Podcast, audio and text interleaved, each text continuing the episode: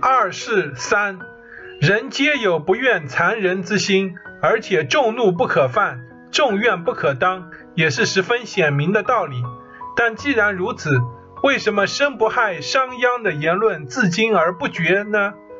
治政义民者，如诸葛亮效其法；学识广博者，如王安石用其术。唯一的原因就是生商的思想对于治国者来说，能收到一劳而长逸的功效。商孔明是无生商之心而用其术，王安石是用其实而惠其民。李斯则不但毫不掩饰，而且把它发扬光大。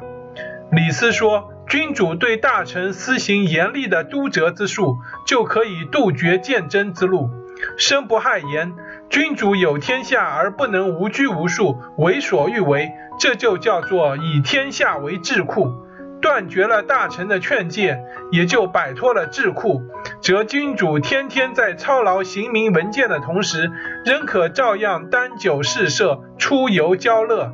这对于不能忘情于享受的君主来说，怎么能不以此为两得之术呢？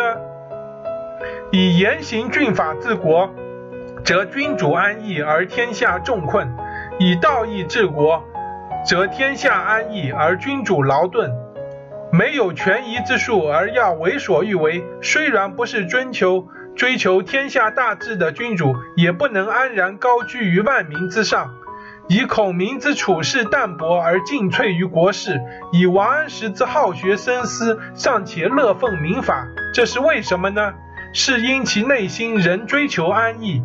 贤德者尚且如此，何况像唐代令狐伟、明代张居正这样擅权的大臣呢？